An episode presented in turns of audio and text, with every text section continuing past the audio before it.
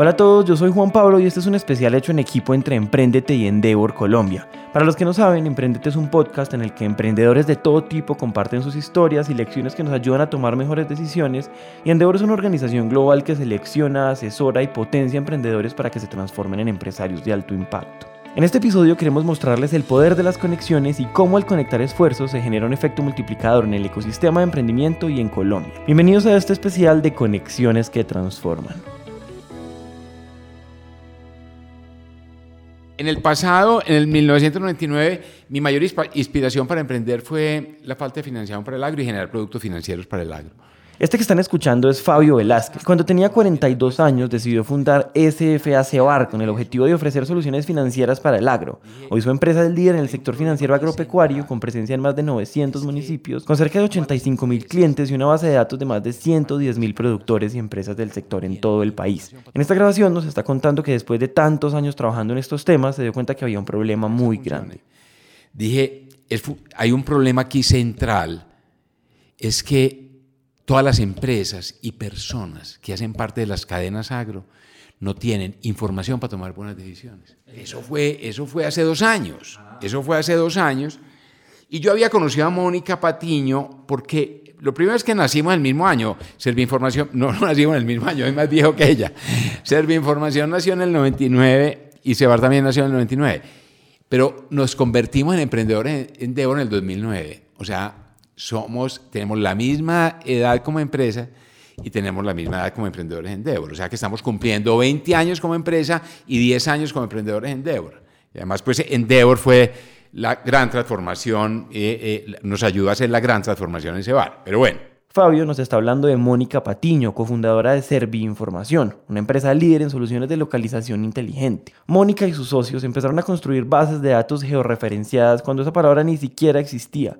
Y más adelante, cuando nace Google Maps, se convierten en el principal proveedor de Google en América Latina para estos productos. Pero más que un proveedor, se convierten en grandes creadores de soluciones. Nosotros más que resellers somos usuarios de Google porque todas nuestras soluciones corren sobre infraestructura. Eso nos ha permitido un nivel de conocimiento que nos permita pensar de que lo que hay que crear es soluciones, ¿sí? Con temáticas de Big Data, porque sabemos manejar Big Data, y poder empezar a ser muy modernos. Entonces, con eso hemos construido soluciones que están en el tema de calidad de datos, que es el tema de City Data. Luego el tema de geomarketing, también es un término acuñado por nosotros. Si ves, dice marca registrada. En esa época nadie sabía que era geomarketing, hoy todo el mundo habla de geomarketing. Construimos otra solución que es data rutas para el tema de logística y el tema de las personas. Y luego, y esa tiene agendamiento, agendamiento en caliente, tiempo real. Lo que nosotros hacemos es desarrollamos la innovación, todo el mundo se mete a hacerlo y vamos un step. Y hemos tratado siempre de hacer eso. Hasta este punto el conocimiento de Fabio y el conocimiento de Mónica eran tan distantes como las industrias en las que estaban, motivo por el cual durante algunos años simplemente fueron compañeros de corte en Endeavor. Eh, digamos, de 3, 4 años seguimos encontrándonos en, los, en, las redes sociales y en, en las fiestas de Endeavor. Nosotros, y después, más o menos en el 2017, él necesitaba Google Maps entonces nos busca para que nosotros le hiciéramos los servicios que él tenía para sus servicios de monitoreo de sus fincas sobre un mapita básico con Google Maps y con Google Earth. Yo creo, él, entonces más o menos el 2017, 2016, él se convierte en cliente de Servi Información. Okay. En ese tema de convertirse a cliente de Servi Información, algún día nos volvemos a encontrar y yo le digo, eh, ¿qué estás haciendo con los mapas? Me dice, no, pues caminate muestro. Entonces él me muestra algo muy básico y yo le digo, venga, usted sabe muchísimo de ese tema agrícola. Yo no tengo nada. En el mundo, en Colombia hay demasiados datos agrícolas, pero por todas partes regados. Yo hoy estoy tratando de consolidar soluciones que se hablen por vertical, ¿sí? De coger toda la data y yo conozco mucho la data pública, porque cuando busco información sé que hay muchos datos del mundo de los datos abiertos. Y yo a esos datos públicos les puedo poner una coordenada porque ya tengo la georreferenciación para ponerse. Entonces yo las puedo ubicar y las puedo ubicar a nivel del municipio, de la vereda. Entonces cuando él me muestra lo que él quiere hacer en rural, yo quiero que Información ayude con su conocimiento, geolocalización, georreferenciación, big data, procesamiento de imagen, etcétera, a hacer algo para el agro. Y yo dije, y yo necesito hacer Información porque queremos hacer un desarrollo, una plataforma que ayude a, eh, que las, las, empresas, empresas eh, del agro, cuando estoy hablando del agro no estoy hablando solamente de los productores que están en el sector primario, sino los que los financian, los bancos, las compañías de seguro, los que los proveen de insumos y servicios, los transportadores, las empresas de riego, los que les compran su producción, los que les transforman su producción, todas las cadenas. Porque hay una cosa clara y, y para nosotros es un, es un precepto. La competitividad se da en la cadena, no en un eslabón. O sea que ahí la cooperación y las conexiones son fundamentales. Y si nosotros hacemos eso, juntándonos para crear una solución donde vamos a consolidar la data que hay pública por todas partes, la vamos a poner. Le vamos a poner el atributo localizado y usted le va a poner el conocimiento que tiene en el tema del riesgo, en el tema del sector financiero, la productividad y el producto, pues podemos hacer algo fantástico para alguien que tiene un dolor muy grande, claro. que es el sector agropecuario. Entonces, en serio, te digo, pues venga, yo le muestro lo que yo he hecho en el vial, en el geomarketing, uh en todas las distintas soluciones que he hablado de verticales. Entonces le muestro geopolítica, le muestro geovial, que es para movilidad, le muestro data city. Le, él me dice, fantástico. Le dije, listo. Entonces juntémonos. Esa fue entonces el origen de la plataforma. Y básicamente lo que busca, lo que busca es darle información para que cada empresario y, y, y persona de las cadenas agro tomen mejores decisiones. ¿Qué es tomar mejores decisiones en el agro? Es que el productor tenga la información de clima, de suelos para saber cuándo sembrar, cuándo, cuál es el mejor momento para sembrar su maíz, su yuca, su plátano, dependiendo de las condiciones meteorológicas. Pero no solo eso, cuál es el mejor momento para sembrar para que su producción salga en el momento en que haya mayores precios y lo puede hacer. ¿A qué mercado puede llegar? ¿Con qué condiciones puede llegar a ese mercado? ¿Cuál es el, mercado que tiene en un momento dado el mejor precio históricamente? Hoy, ¿dónde puede vender? ¿Dónde puede llevar su producción? Entonces, fundamental, fundamental para el productor eso. Para un comercializador, ¿dónde está la oferta? Si yo soy un, si yo soy un comprador de cacao, ¿cuánto, ¿cuánto va a salir de cada vereda productora de cacao en, el, en, el, en, en la próxima cosecha? Cuál va a ser la calidad de ese cacao, cuáles son los precios internacionales del cacao, los precios nacionales, en fin, para un proveedor de insumos, dónde está la demanda por mis productos, en fin. Entonces, es, una, es información, información que incorpora pronósticos, o sea, que tiene un componente importante, importante de inteligencia artificial que nos permita pronosticar.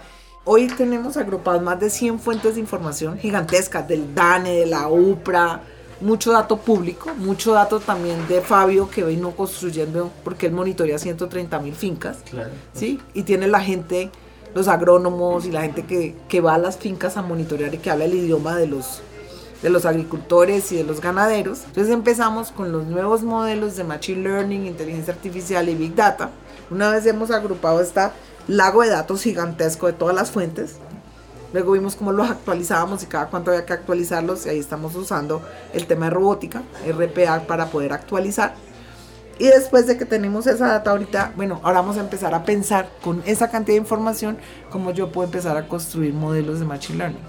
Entonces ya estamos dentro de la aplicación construyendo modelos para poder predecir el precio, para poder predecir el clima, para poder predecir la deforestación, el agua. Entonces le empezamos a meter elementos de los nuevos servicios disruptivos que hoy se están usando en la cuarta revolución. Esta plataforma que acaban de describir Fabio y Mónica se llama Agrodat AI y es un producto que capitaliza la experiencia y el conocimiento que cada uno ha construido en temas que aunque aparentemente suenan lejanos, generan potenciales de transformación como los que acabamos de escuchar. Y más que una plataforma o simplemente un proyecto en conjunto, es un spin-off de ambas compañías, es un emprendimiento que tienen en conjunto Serviinformación y SFA Cebar. Nosotros hace tres años que hicimos planeación estratégica decidimos que cuando encontráramos una buena oportunidad, que viéramos que de verdad había que hacer, había que buscar el socio que supiera. Nosotros éramos la plataforma tecnológica y que ese socio que supiera pensara que vamos a hacer un spin-off. O sea, vamos a desarrollar una empresa. Y nosotros vamos a ser socios de esa empresa con el socio que bien. sabe el tema. A partir de eso ya estamos hoy, entonces ya contratamos gerente, ya radicamos, ya tenemos empresa, ya tenemos NIT y ya tiene gerente. Ya hay una cabeza que se va a dedicar exclusivamente y la idea es que todo lo demás lo siga subsidiando la empresa hasta que el emprendimiento no empiece a producir. Como nos contó Mónica, ya en otras ocasiones Serviinformación había tratado de incubar soluciones especializadas desde el interior de la empresa y de esa forma los proyectos se habían muerto. Para ella cada oportunidad o cada idea de negocio debería tener una estructura propia y así lo ha hecho varias veces en diferentes industrias. En este caso, Fabio y Mónica encontraron que la única forma de crear un producto con esas capacidades pues era trabajando juntos y para Fabio detrás de esas sinergias y esos puntos que podríamos conectar hay un gran aprendizaje. la necesidad de la conexión Sí, en primer lugar por un sueño. Yo tengo un sueño y ese sueño me supone, digamos, para construirlo muchos ingredientes. Yo diría que no hay ninguna empresa en el mundo que pueda decir frente a esta propuesta de negocio, frente a este sueño, lo que quiero construir, yo tengo todos los ingredientes y todas las competencias, todas las capacidades. Y me parece, me parece que tomamos la decisión adecuada. Es buscar una alianza, en este caso con Información, que tiene toda la capacidad, construida durante 20 años, toda la capacidad de desarrollar tecnología. Y nosotros tenemos el conocimiento del agro. Entonces es una, la parte financiera, nos complementamos muy bien y generamos, digamos, esta sinergia que en este momento estamos generando. Yo creo que la unidad de propósitos comenzó desde que estábamos en, en, en Chile hace, en el 2009. Ahí comenzó porque empezamos a hablar de sueños, ¿cierto? Eh, al calor, al calor de, de unos vinos o quizá unas cervezas en Chile, con seguridad fue al calor de unos vinos, de propósito de sueños. Y cuando nos encontramos de nuevo hace cinco años y hace dos años que empezamos en forma, que hicimos el primer canvas para AgroDatai, lo primero, lo primero que dijimos es, ¿qué nos inspira? ¿Qué nos inspira? Antes de empezar a hablar de los clientes, de la propuesta de valor. Y estuvimos de acuerdo en el momento que lo que nos inspiraba era una transformación del campo que generara mayor equidad y mayor progreso social. O sea, eso, eso está en el corazón de Mónica, eso está en mi corazón. Y eso nos unió desde el principio y eso nos sigue uniendo. A partir de ese propósito común, de ese propósito común, todo se ha generado. Y ha sido muy lindo la experiencia porque no es posible, no es posible, y he tenido otras experiencias que han sido, han, han sido experiencias fracasadas, ha sido precisamente por eso. No es posible generar sinergias y generar, conexiones que transforman. Si la base, si en la base de esas conexiones no está la confianza entre las personas o empresas que las promueven. Un propósito común, un sentido de urgencia, una pasión por hacer y confianza mutua.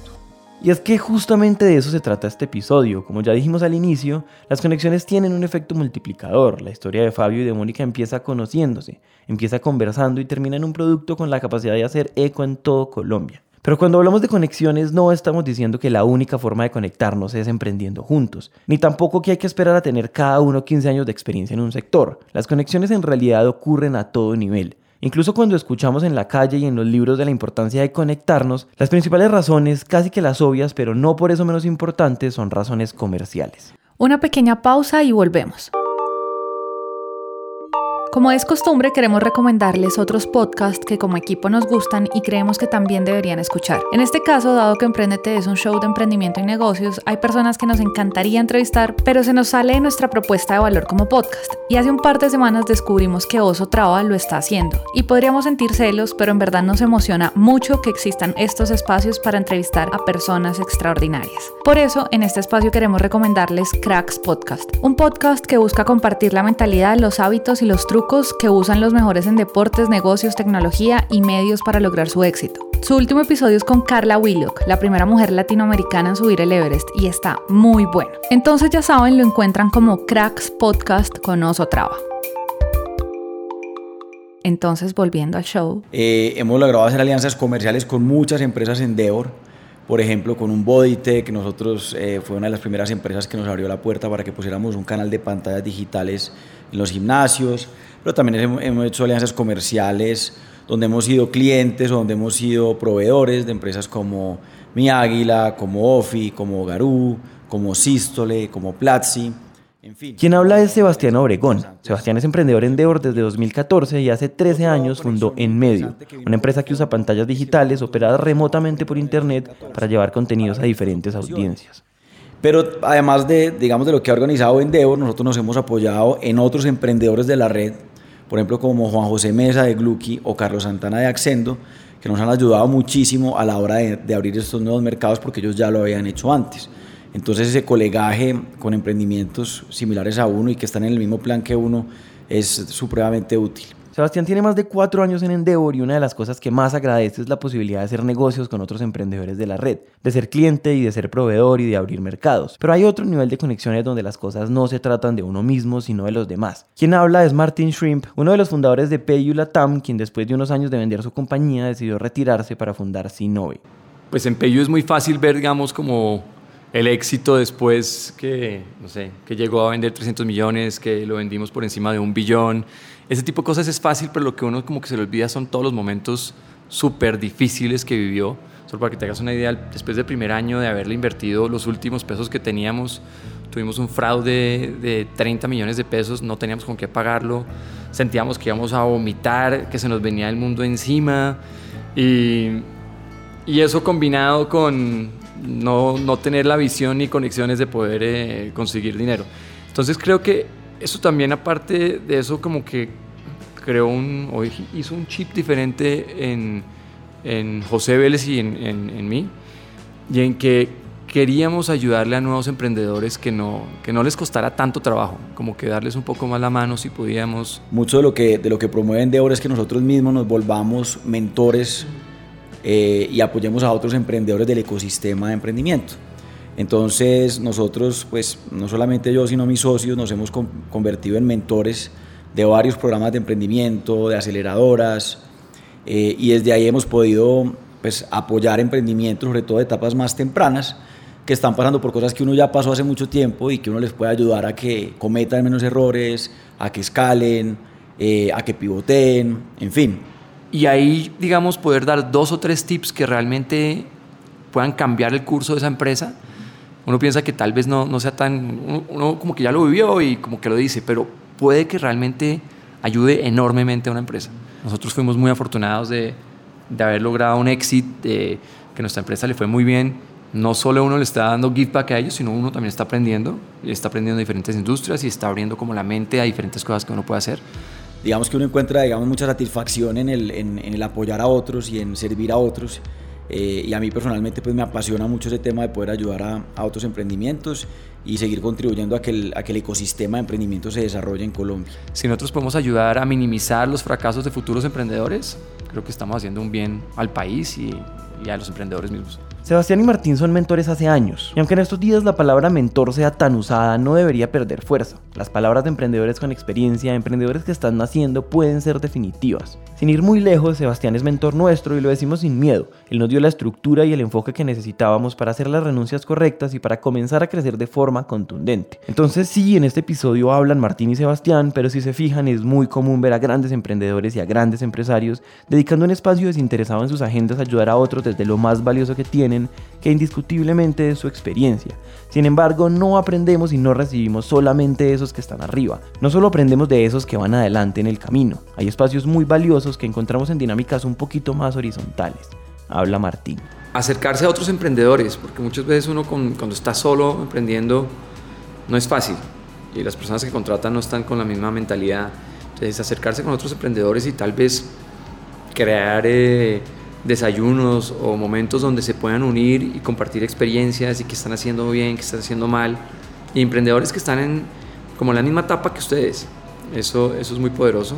En Endeavor también hemos eh, tenido una cosa muy chévere que se llama el Foro Endeavor y es que nos reunimos, eh, son grupos de siete emprendedores. Eh, en el caso nuestro es uno liderado por Alfredo Ángel, donde nos sentamos una vez al mes y nos contamos como todas las cosas que nos están pasando en la empresa y entre todos nos apoyamos y nos damos consejos. Entonces de alguna manera es como, como una especie de junta directiva, pero mucho más íntima y de gente que está en las mismas que uno, ¿cierto? Y que, y que obviamente todo lo que uno habla ahí pues se queda ahí, pero son, son digamos como una, unas experiencias muy interesantes las que compartimos ahí. Hemos hecho muchos amigos, amigos que probablemente serán para toda la vida. Hemos aprendido mucho, hemos mejorado seguramente como emprendedores, hemos compartido, hemos apoyado a muchos otros emprendedores. Los emprendedores nos sentimos solos todo el tiempo, no sé si les ha pasado, pero cuando hablamos de nuestros problemas con amigos no emprendedores es como si no nos entendieran. Y por eso estos espacios son tan importantes, porque nos dan respuestas con más contexto que las respuestas de los libros, pero también porque permiten otro tipo de conexiones. Uno empieza a encontrar en emprendimientos que comparten visiones con uno en diferentes temas. Entonces, por ejemplo, nosotros hemos hecho benchmark y hemos hecho, pues, nos hemos sentado con otros emprendedores que tienen estrategias o, culturas o formas de actuar parecidas a las nuestras y hemos tratado de desarrollar cosas desde ahí.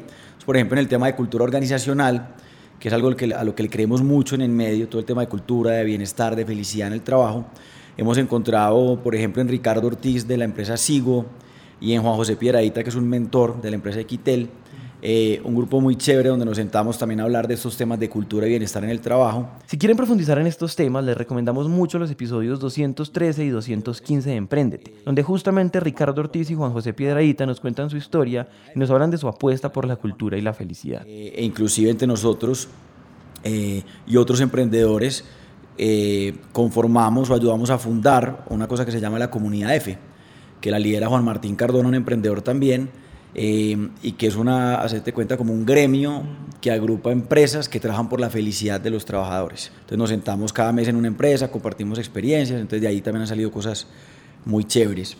Entonces eso, eso se dio pues básicamente por, por, la misma red y por las mismas conexiones que se generan en los diferentes eventos. Y finalmente otra conexión que te diría muy chévere y muy importante que se da a raíz de todo esto es que en mi familia somos cinco hermanos eh, y yo fui el primer emprendedor de la casa. Entonces, eh, pues todo este cuento eh, lo fui, digamos, como contagiando en la familia y le empecé a decir a todos mis hermanos que emprendieran. Entonces, hoy en día, los tres hermanos que me siguen hacia abajo, los tres son emprendedores.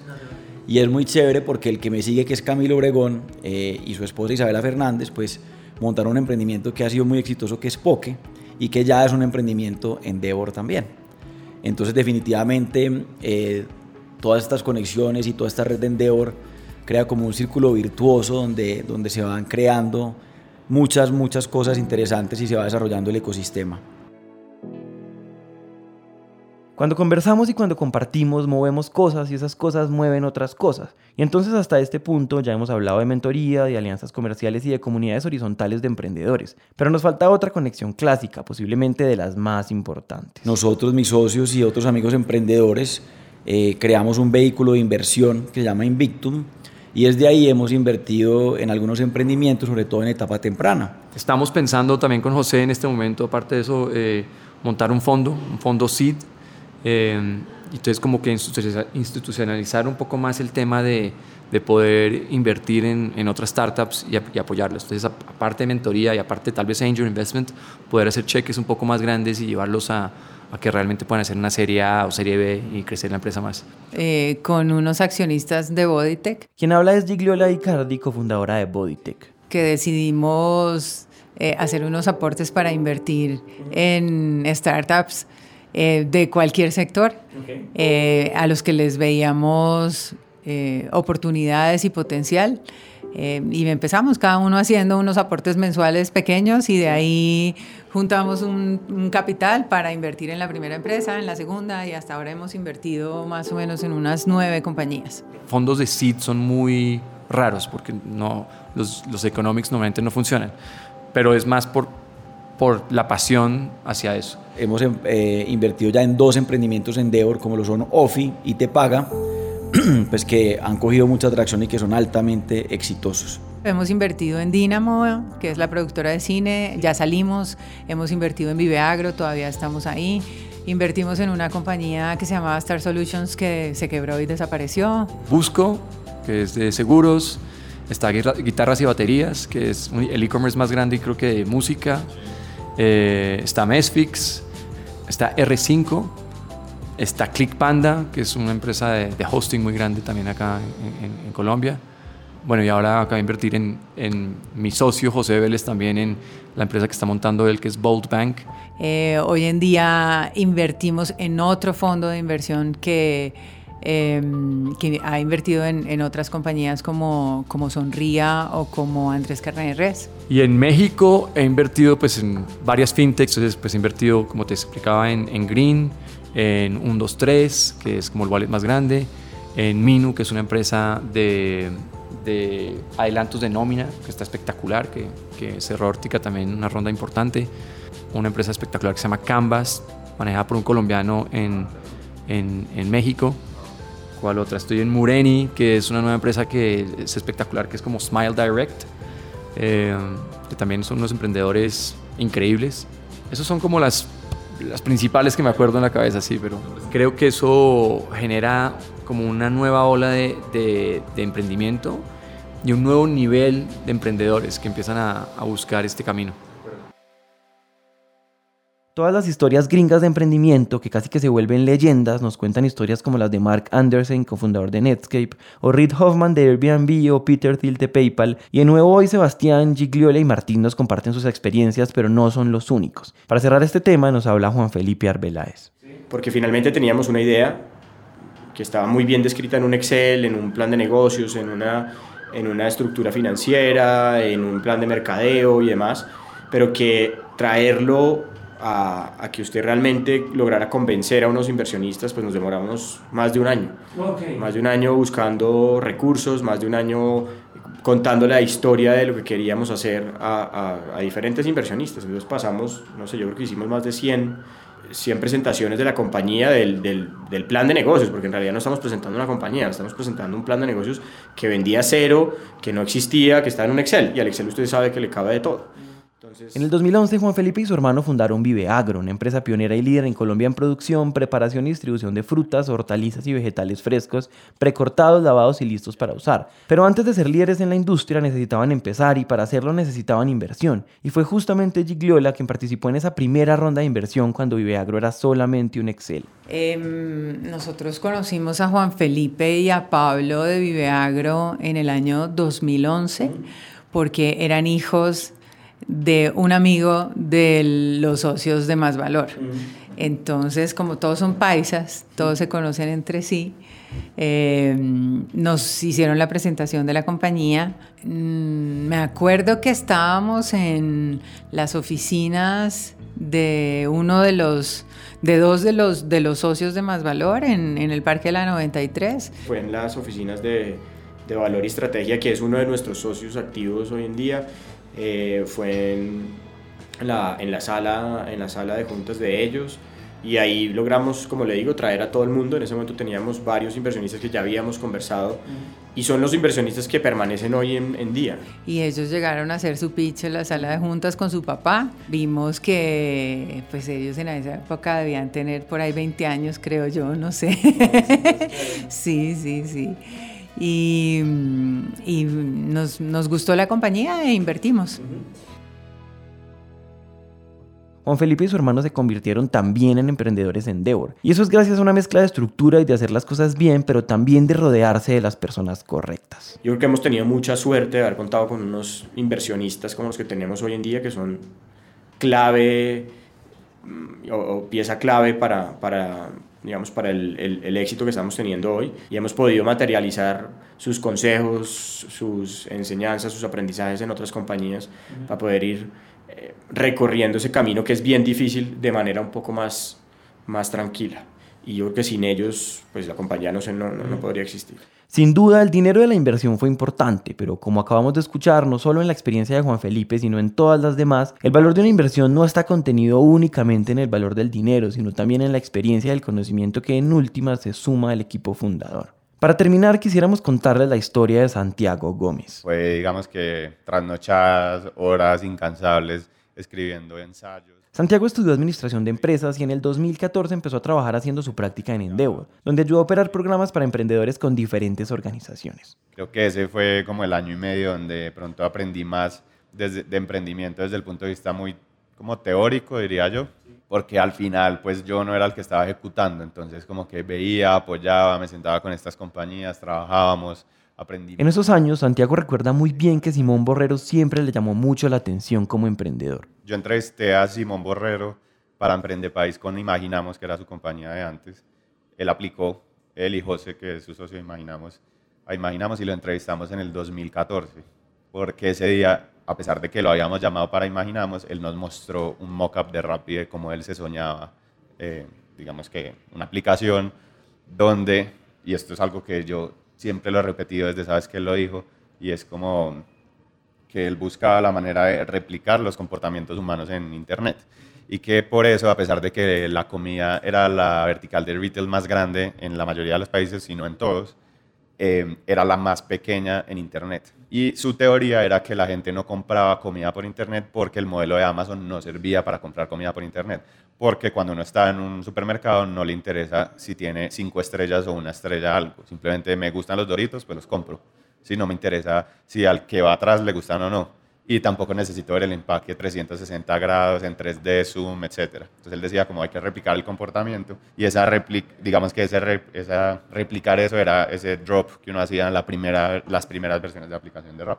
Y me acuerdo muy específicamente porque en estos días saqué mis cuadernos de las notas de, de Emprende País y Endeavor, donde él habla de Rappi, como no existía nada, yo lo escribía con una sola P, eh, y él hablaba de unas vainas que yo nunca había escuchado hablaba que no, que iba a hablar con Spark Capital y que iba a hablar con unas cosas que, unos fondos de inversión que ni idea, en San Francisco y no sé qué. Y, creo que en esa vez me acuerdo como que muy específicamente de esa mentoría que era con Javier Suárez, el presidente de Seguros Bolívar, em, donde cada que íbamos, como Javier pues es hiper mega ocupado, siempre nos citaba o a desayunar o a almorzar porque era la única hora que tenía, digamos que tiempo.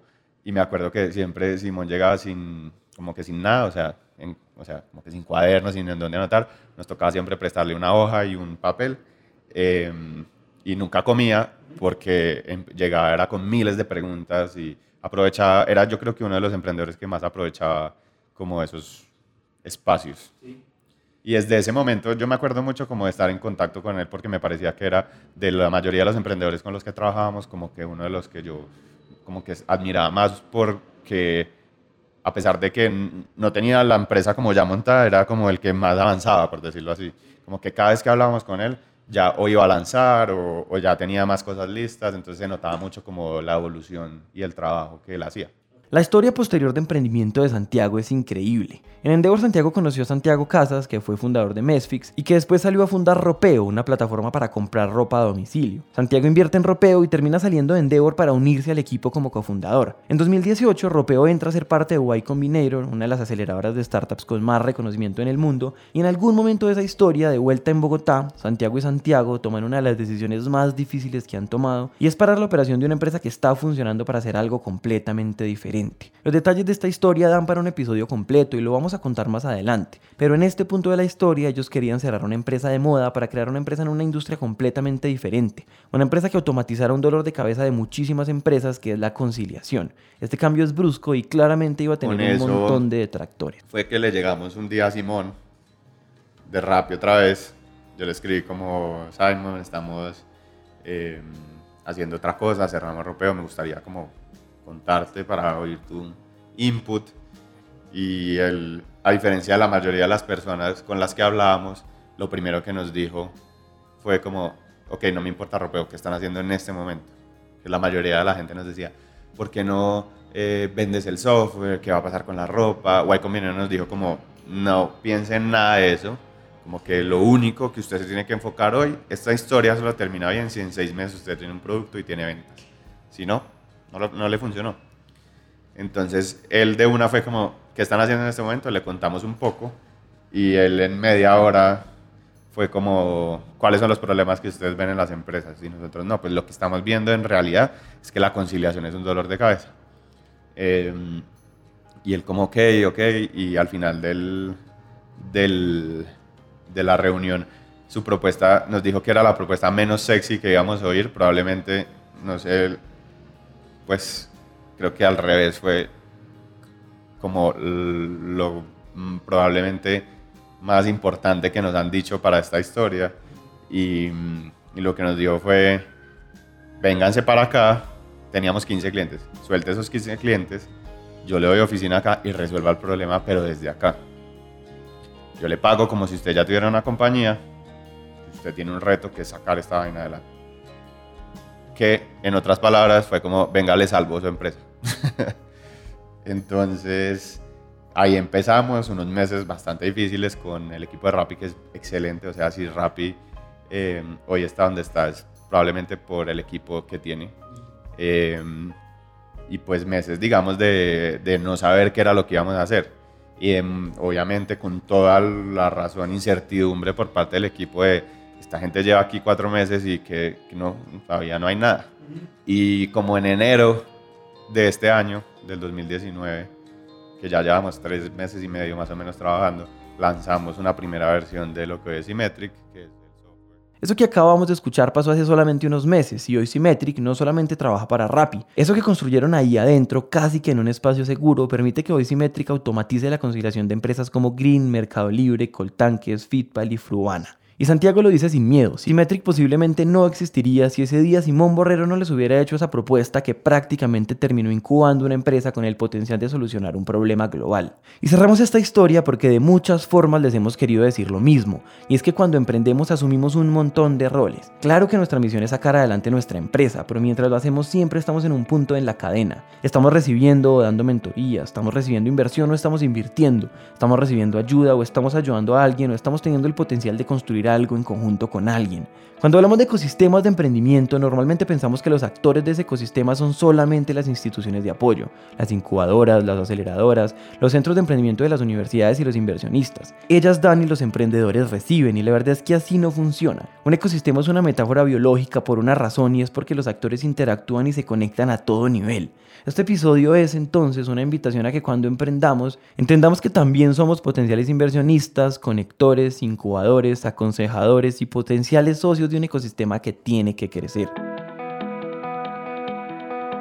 Junto con Endeavor estamos convencidos de que las conexiones transforman. Las historias que acabamos de oír nos demuestran que cuando se unen la ambición, las ganas y las grandes ideas, ocurren cosas increíbles. Esperamos que hayan disfrutado de este episodio especial sobre las conexiones que junto a Endeavor han transformado emprendimientos en empresas de alto potencial con un impacto en la economía y en la vida de millones de personas de todo el mundo. Este episodio fue producido por mí y editado por Santiago Cortés, mi socio. El diseño de sonido es hecho por Miguel Salazar y el trabajo gráfico es realizado por Juan Diego Bernal. Nosotros somos Emprendete, un podcast de Naranja Media. En Naranja Media hacemos podcasts narrativos y contamos historias que comuniquen eso que quieres decir a quien sea que quieres decirlo. Yo soy Juan Pablo, gracias por escuchar.